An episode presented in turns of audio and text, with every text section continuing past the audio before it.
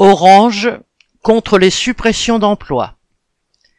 La direction d'Orange aurait évidemment préféré que son plan de suppression de 669 postes dans la branche entreprise reste caché aux salariés jusqu'à son annonce officielle en CSE.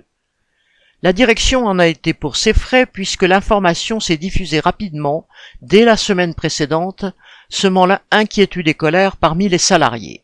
En effet, cette saignée devrait concerner 30% des effectifs à court terme.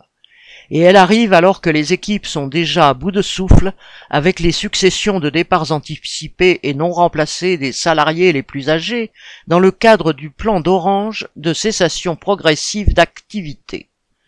Des rassemblements de protestation ont donc pu être organisés au moment du CSE extraordinaire du 22 mars sur les principaux sites concernés du groupe dont Lannion, Bagnolet, Rennes.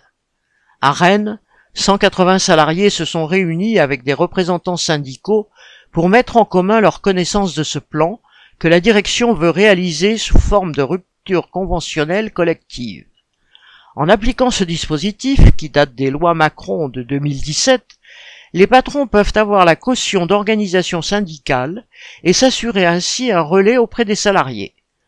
La direction a d'ailleurs déjà commencé le chantage à un plan de départ volontaire unilatéral si aucun accord n'était signé. Dans les discussions entre collègues, c'est la colère qui l'emporte.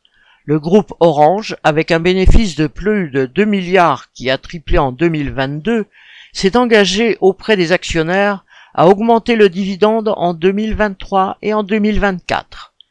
La direction présente une nouvelle fois la facture aux travailleurs en pleine mobilisation contre la réforme des retraites.